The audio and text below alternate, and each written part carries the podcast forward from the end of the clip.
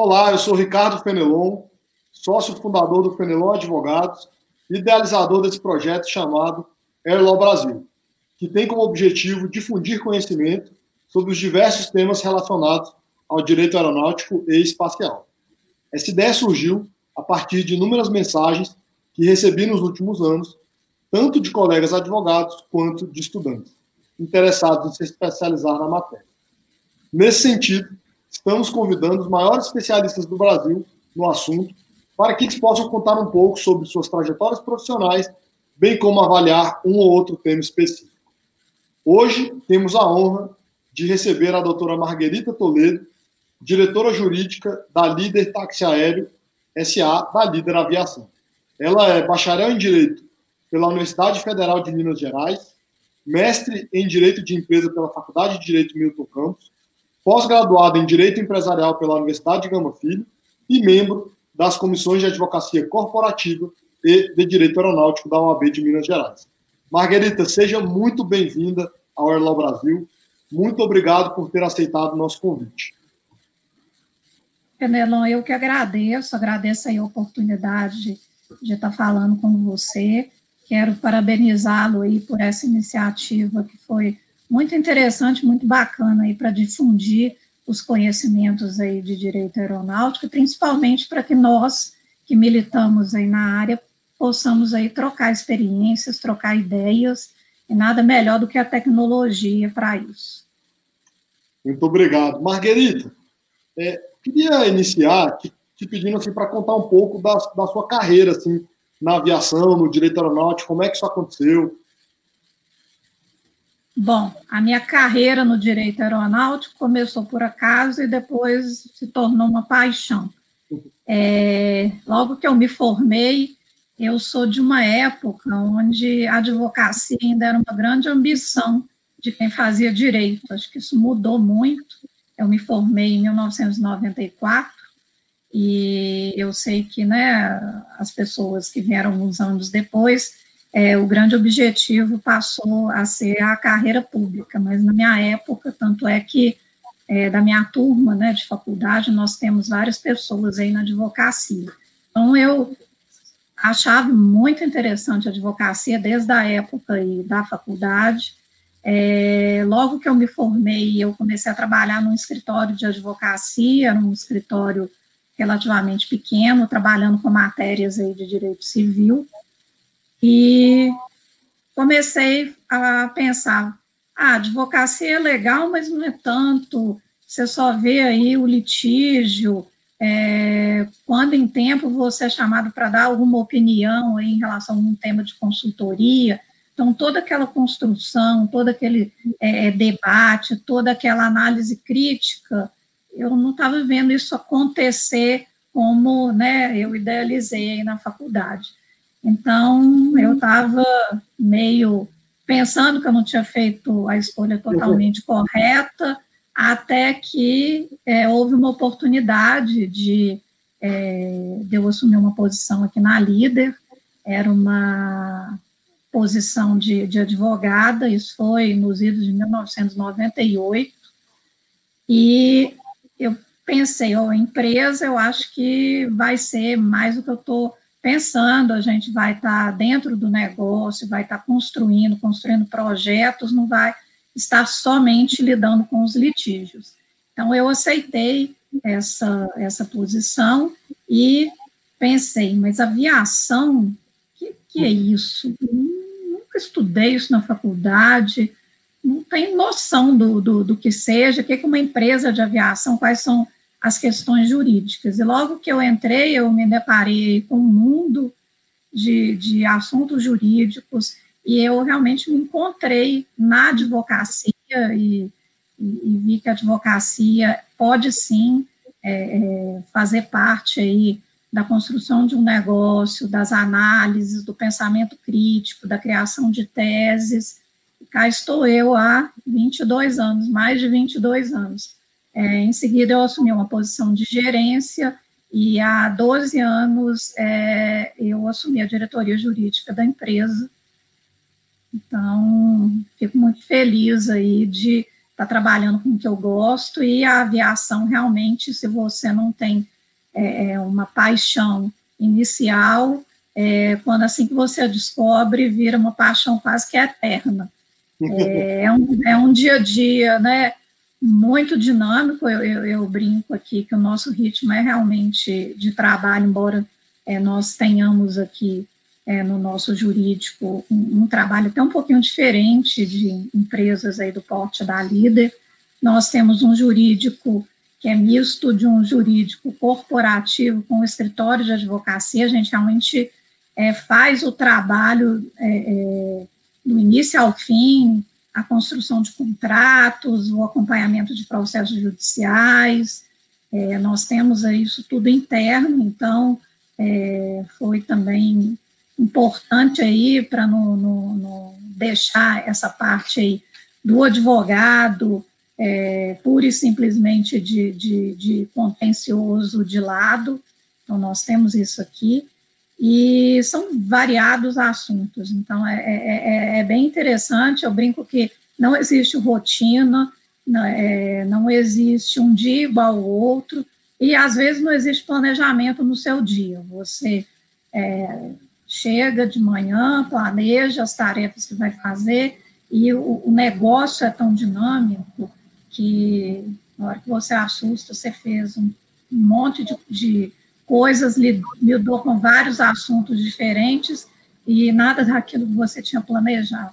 Então, é, é um dia a dia, é, embora né, é, nós estejamos aqui no jurídico, nós não estamos na operação, mas a operação dita muito o ritmo do nosso trabalho. Com certeza. Até aproveitando é, o que você acabou de dizer, eu queria te pedir, dentro do possível, claro, se você puder dar alguns exemplos concretos assim desses assuntos e matérias do dia a dia, é, direito civil, contratos, é, direito administrativo, licitações, o que, que acontece aí no jurídico? Sim, a gente é, trabalha né, com todos os contratos da companhia, e quando eu falo todos, é, desde uma aquisição de aeronave, de um arrendamento, de uh, estruturação de financiamento, até os contratos do dia a dia para a empresa funcionar, é, para que a gente né, pudesse aí navegar é, um pouco mais de tranquilidade. Nós temos aí alguns contratos do dia a dia que já são contratos aí é, padronizados para que os advogados, né, hoje nós temos um, uma equipe que trabalha é, comigo, é, possam se dedicar aos aqueles contratos mais relevantes, mas são contratos de todas as naturezas. É, nós também trabalhamos aí com questões tributárias, muitas vinculadas ao nosso negócio, atributos relacionados aí é, à, operação específica, tributos aduaneiros.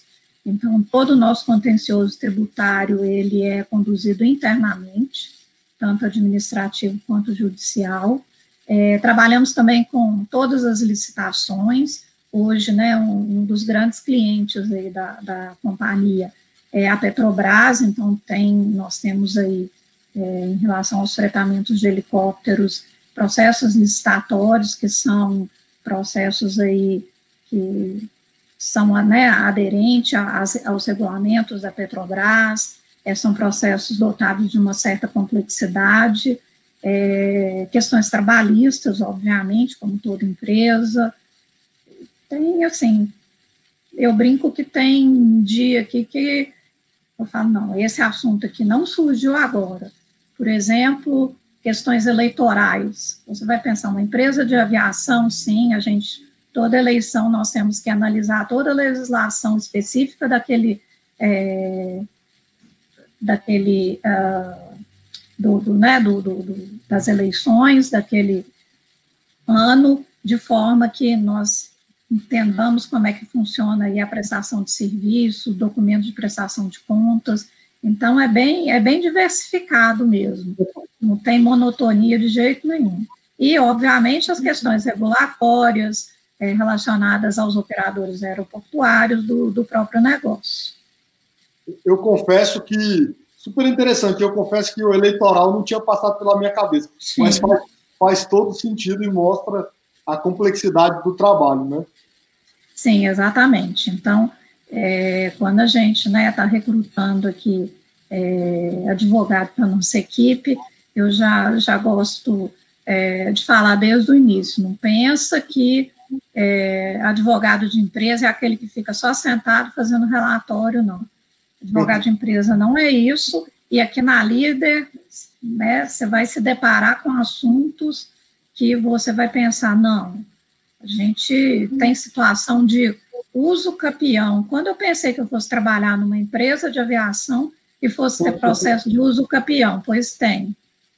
Então, é, é, é uma gama é, né, é, de, de, de, negócios. A gente está também muito perto aí, é, das nossas unidades de negócios. Nós temos hoje na Líder, né, além do, do táxi aéreo, que é o que originou aí a, a, a companhia, nós temos o fretamento e gerenciamento de aeronaves, operações de helicópteros, é, são todos os voos que são feitos de passageiros e cargas em apoio à indústria do petróleo, manutenção aeronáutica, atendimento aeroportuário, vendas, é, vendas de aeronaves.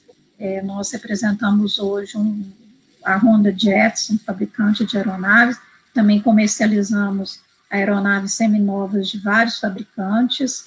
É, temos algumas joint ventures, também trabalhamos na estruturação dessas joint ventures, como uma empresa de simulador, como uma empresa de reparo de paz, nós temos uma corretora de seguros, então é bem diversificado o portfólio da companhia e nós temos aí que estar tá, né, atendendo aí a todas essas unidades de negócios, essas áreas, é, tanto nos negócios em andamento, como na estruturação de novos negócios. Então, isso é muito bacana, a gente senta, ah, temos a ideia de um negócio, temos a, a ideia é, de aprimorar um negócio que nós temos em andamento. Então, nós participamos aí como advogados, nós sentamos na mesa desde o início, então é, é interessante. E Claro que, como todo advogado de empresa, a gente acaba palpitando também nos negócios, né? Nós é, também, eu, eu brinco que cada ano a gente aprende um pouquinho do negócio e começa a dar alguns palpites, a discutir. É, os engenheiros nossos aqui às vezes não gostam muito, não, que advogado é, é meio polêmico, mas é, é um aprendizado, é muito bacana essa troca. Acho que, que era o que eu vi lá atrás, né, quando eu pensei em advogar, foi muito essa troca de conhecimento e principalmente deixar que o direito seja aquele conhecimento fechado, é, baseado nos jargões, para ser um conhecimento disseminado. É, eu acho que todo mundo que faz negócios tem que saber um pouco de direito, até para medir, para mensurar os riscos e oportunidades. Com certeza. Olha, Marguerito, o pessoal que trabalha com você pode até eventualmente reclamar de trabalhar muito, mas não vão poder reclamar de não ser dinâmico. Deixa eu te, deixa eu te falar. É, agora falando de um tema mais específico, com uma experiência como essa, com mais de 20 anos, eu acho que a gente não poderia falar de uma coisa que não fosse. Então, eu queria pedir para você comentar um pouco é, sobre os aspectos jurídicos e regulatórios, explicar aí para o pessoal, para o nosso público, que é mais de estudantes e jovens advogados, como é que funciona e o que é um táxi aéreo. É, é, muito interessante que quando eu comecei a trabalhar na Líder, né, é o nome táxi aéreo é o, é nome hoje é, é, da empresa, sempre foi o nome da empresa, nós usamos o nome uh, Líder Aviação para definir esse portfólio de serviços, mas é, eu pensei, táxi aéreo, o que é isso? Você deve ser aquele jatinho que aquele pessoal rico que a gente vê na televisão usa, né? Mas uma empresa grande desse jeito, só para isso tem público. Eu fiquei meio, meio intrigada, realmente. E, e, e quando né, é, eu comecei a entender o que é a empresa, entender o que é o táxi aéreo, entender as possibilidades do táxi aéreo, nós vemos que, é claro que abrange sim, né, a aviação executiva, que é uma aviação que há 22 anos atrás era bem exclusiva, bem restrita, eu acho que ela está é, é, hoje sendo um pouco mais inclusiva, é, eu vou falar disso um pouquinho mais para frente, né, quando a gente falar do, dos pontos aí que o táxi aéreo tem de alcance, mas também é, né, além da, do, da aviação executiva, é, o táxi aéreo ele abrange é, uma variedade enorme de serviços. É o táxi aéreo é, de início é, é, é bom é, falar que ele é considerado aí transporte aéreo público, é não regular na modalidade táxi aéreo, ou seja, é um, um transporte aéreo público que é dependente de autorização. Assim como as empresas aéreas é, regulares é, da aviação comercial são dependentes aí de uma concessão, o táxi aéreo ele é dependente de uma autorização que ela é renovada aí a cada cinco anos. A empresa ela é altamente fiscalizada pela autoridade aeronáutica, pela Agência Nacional de Aviação Civil. É, ela tem que cumprir uma série de regulamentos é, para prestar os serviços. É, isso, é, isso é muito importante falar, porque, embora né, as aeronaves sejam aeronaves aí de, de menor porte, se comparadas com a aviação é, comercial, elas sofrem um sem número aí de, de regras, de, de uh, auditorias. Então, é, é, um transporte extremamente seguro, ele é tão seguro quanto a, a, o transporte aéreo regular, em termos aí de, de, é, de regulação pela autoridade aeronáutica, é, e por ser um transporte aéreo público, ele alcança aí é, determinadas é, é, situações que nem sempre elas são de, de, de domínio público, por ser né, um, um, uma categoria que transporta, embora, né, é, por exemplo, só a líder, nós voamos em torno de 500 mil horas por ano. É, ele transporta um número menor de passageiros, mas não é tão pequeno quanto se imagina. Por exemplo, Uh, o táxi aéreo hoje ele, ele alcança é, muito mais aeródromos do que a aviação comercial. Então, é, muitos clientes utilizam o táxi aéreo para chegar em localidades onde a aviação comercial nem sonha em chegar. Então, essa questão de conexão aí de um país de dimensões territoriais como o nosso é bem importante. Nós temos também as empresas de táxi aéreo hoje, elas prestam serviços de transporte de enfermos, isso é, é bem importante, é, principalmente para ligar determinadas localidades a, a, a centros com, com, recursos hospitalares melhores. É, a, o transporte de ambulância aérea ele foi muito importante aí nesses últimos meses de pandemia. É, nós tivemos aí é, um aumento muito grande muitas pessoas que estavam, às vezes, em regiões aí mais remotas, que queriam se dirigir aos grandes centros. É, hoje, o número maior de passageiros de táxi aéreo, é, ele, é, ele é transportado pelas empresas uh, que, que, atuam na área de, de produção e exploração de petróleo, é o que a gente chama de transporte onshore e offshore.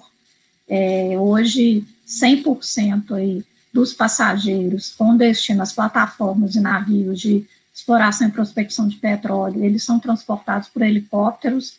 É, nós temos aí uma frota bem representativa, a Líder tem, outras empresas também. Então, a gente tem aí, é, eu brinco que no, nos pontos aí de, de acesso né, às plataformas de petróleo, de manhã é igual o aeroporto de Congonha cedinho. É um sem número de passageiros partindo, chegando, é, em vários helicópteros. É uma operação bem intensa, uma operação extremamente importante. É uma operação aí que durante a pandemia não parou. É, nós tivemos, obviamente, como todas as localidades do mundo, uma redução aí na produção de petróleo, mas as plataformas elas continuaram né, produzindo com contingente embarcado. Então, é, são milhões de pessoas que são transportadas é, todo, todos os anos é, em helicópteros para as plataformas de petróleo. Nós temos também transportes é, de, de, órgãos para transplantes, é, também é uma forma é, rápida né, de, de fazer com que pessoas aí tenham as vidas salvas, é, transportes de valores, é, o táxi aéreo teve aí né, algumas é, é, poucas facilidades em termos de regulação durante a pandemia para o transporte de carga biológica, também foi essencial para que né, os testes fossem realizados com mais agilidade. É, pode ser um grande aliado aí no transporte de vacinas, porque né, nós sabemos aí que o, o governo federal e alguns estados, eles são é, é, dotados aí de aviação própria, mas vão ter aí situações onde poucas aeronaves chegam e o táxi aéreo ele tem essa capilaridade, esse alcance. Então, é um, é um sem número de serviços que, que são prestados aí pelas empresas de táxi aéreo, que, às vezes, o grande público, ele não, não associa muito. E, recentemente, é um pleito aí é, das empresas, é um, um pleito que, pessoalmente, é, eu, junto com a nossa diretora superintendente de fretamento e manutenção de aeronaves, já, já nos dirigimos à ANAC, na época, inclusive, você vai se lembrar o tanto que a gente perturbava para poder fomentar essa discussão, que é a venda, né, de a comercialização de assentos individuais, é um pleito aí já, já há uns dois anos, tem avião, que a gente está do lado do aeroporto, com esse barulho vai passar. É, é um pleito já de uns dois anos, e agora, no mês de agosto, a ANAC, digamos aí, que de forma, é, com um marco temporal, até para ajustar a regulação, permitiu que as empresas de táxi aéreo é, fizessem esse transporte também, né, com individualização de assentos, isso vai ser muito importante, é muito importante no momento que a malha aérea está é, diminuída por conta aí das consequências da pandemia, é, vai dar acesso a muitas pessoas a, a, localidades que a aviação comercial não chega e economicamente não é interessante chegar. Então, é, é, essa foi uma, uma inovação aí que aconteceu há alguns meses, que nós estamos aí é, já implementando na, na líder, sabemos que outras empresas também estão avaliando, também vai ser muito importante aí para o público, para que ele possa também ter mais essa opção aí de, de serviço de transporte. É, nós tivemos aí, né, o, o, táxi aéreo, ao contrário aí da, da aviação regular, que teve aí uma crise muito séria, vai ter uma retomada muito é, difícil, obviamente, nós tivemos aí sim uma retração, principalmente nos primeiros meses da pandemia, do número de horas voadas, mas é, nós também pudemos é, realizar é, voos de pessoas que precisavam né, se deslocar por questões aí, é, principalmente é, corporativas e não tinham né, o acesso à, à, à linha aérea regular. Nós tivemos uh, voos de muitos voos aí de, como eu disse, de é, transporte aeromédico. Nós tivemos muitos voos de transporte de cargas biológicas. Nós tivemos voos de repatriação de pessoas que não conseguiam, é, né, estavam em outro país, não, não conseguiam transporte para retornar ao Brasil. Então, o táxi aéreo, ele não tem a, a, as limitações aí, principalmente as limitações operacionais das linhas aéreas regulares. Então, é, daí a gente pode entender que não é só né, o, o transporte aí executivo, como a gente está acostumado a, a, a, ver aí na, na, na televisão, nos filmes, da, das pessoas aí que se deslocam utilizando o próprio, próprio avião. E até o nosso cliente né, de transporte executivo, ele na maioria das vezes, ele é um cliente que o tempo, que o, a necessidade de estar em vários lugares no mesmo dia, é essencial para a continuidade e para o desenvolvimento dos negócios. Então, realmente é uma aviação de negócios, é uma aviação que é, é, ela integra muito aí o nosso país e ela está pronta a atuar. É, as empresas né, de táxi aéreo, a, a Líder é um grande exemplo, elas se reinventaram aí nesses últimos meses de uma forma que não, né, não foi vista, é, em, pelo menos no tempo que eu estou aqui, é, e foi tudo muito rápido. E nós também, né, temos aí hoje a, a tecnologia como nossa grande é, aliada. Em termos regulatórios, é, é, as exigências são grandes, por isso que a gente fica muito entristecido quando nós vemos aí é, alguns acidentes aéreos é, com que a gente chama né, de táxi aéreo pirata, são particulares que não têm as homologações, não passam pelas mesmas auditorias, não cumprem os mesmos regulamentos das autoridades aeronáuticas, mas que resolvem para minimizar o custo de, de ter um avião, resolvem fazer esse transporte clandestino. É, a gente fica muito entristecido quando a gente vê acidentes, quando é, a gente vê que as pessoas é, foram em busca, às vezes, de um custo menor, que acaba que é menor.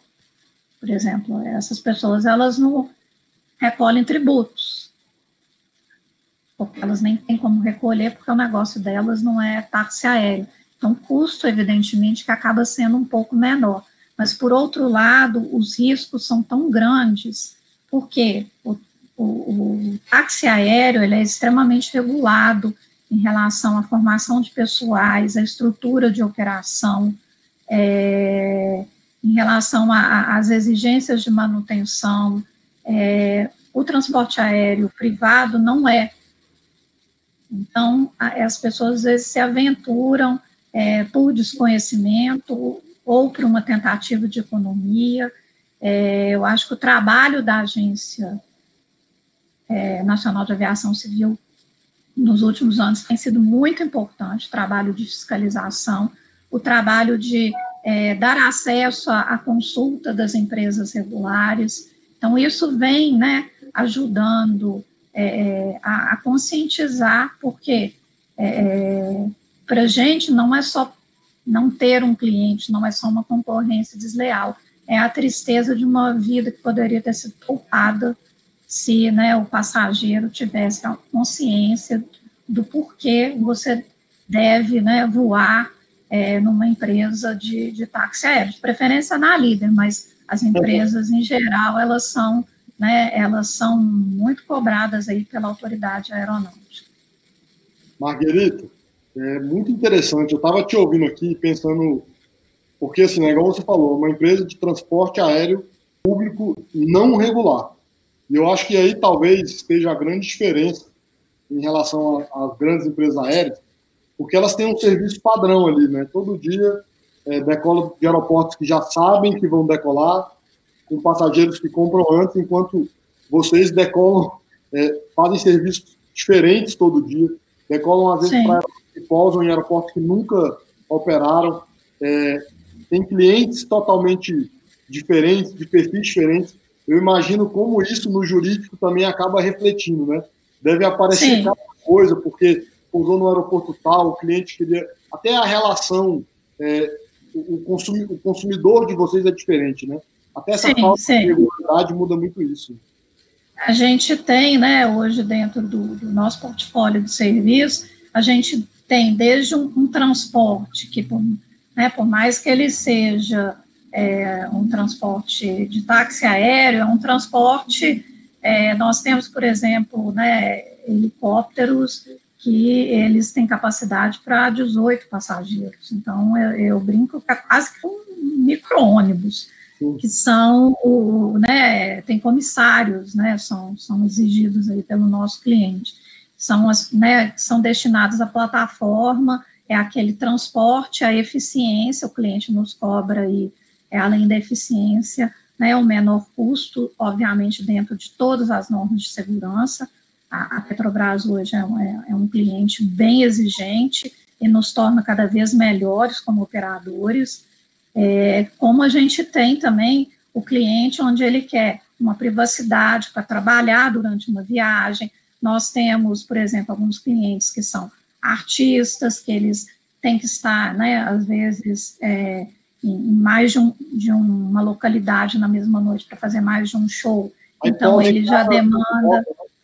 Exatamente, ele já demanda um outro tipo de serviço. Nós temos, né, é, aeronaves que nós também é, é recebemos é, de terceiros, né, embora no, no, no esteja um pouco fora né, do, do que é o táxi aéreo, mas a gente também presta esse serviço. Também é uma outra forma de, de, de lidar com as necessidades que o cliente impõe. Então, a gente acaba tendo, é, sempre tendo né, muito cuidado com os nossos contratos, em aperfeiçoar, em estar tá deixando claro que o cliente está contratando, porque esse cliente, ele é, ele é um cliente que ele vai é, demandar essa é, exclusividade que a linha aérea não oferece, no caso, né, por assim dizer, da aviação executiva, e dos nossos clientes que, que nos contratam para transporte de pessoas para as plataformas, ele vai demandar uma eficiência, porque a plataforma é um reloginho, então não pode ter atraso, as condições de pouso são condições aí bem desafiadoras, é, então, né, os nossos pilotos, eles têm que passar muita segurança aí para a pessoa que é transportada, é, às vezes, né, nós temos aí voos de longas distâncias em, em mar, é, um pouso, né, o local de pouso ali é, é, é, é bem restrito, então, é, é essa segurança, o, o, passageiro entrar e saber né, que, que ele vai chegar em segurança no, no, no, destino, isso é um dos maiores orgulhos aí da líder, que está né, há 62 anos aí no mercado, é, se cada dia se aprimorando, melhorando, não é porque nós fazemos isso há 62 anos que a gente é, acha que já sabe fazer, a gente está sempre buscando o aperfeiçoamento. Isso também é muito a forma como eu né, trabalho pessoalmente e tento é, fazer com que a minha equipe trabalhe. Trabalha, eu brinco, às vezes as pessoas falam, ah, tem um contrato aqui, alguém do jurídico já fez há dois anos. Eu falo, então nós vamos avaliar, não, mas alguém que já fez. Tomara que alguém tenha evoluído em dois anos, né, para fazer um contrato ainda melhor. Então, é essa, né, essa exigência, é uma exigência aí é, que o nosso cliente é, impõe a cada dia. Da gente estar tá sendo cada vez melhor. Infelizmente, nós estamos chegando aqui no, no final do nosso tempo, que foi super interessante. Eu queria te pedir, com toda essa experiência aí, já treinou várias pessoas, para você dar uma dica pra, para os estudantes e, e jovens advogados que têm interesse em se especializar nessa área de direito aeronáutico.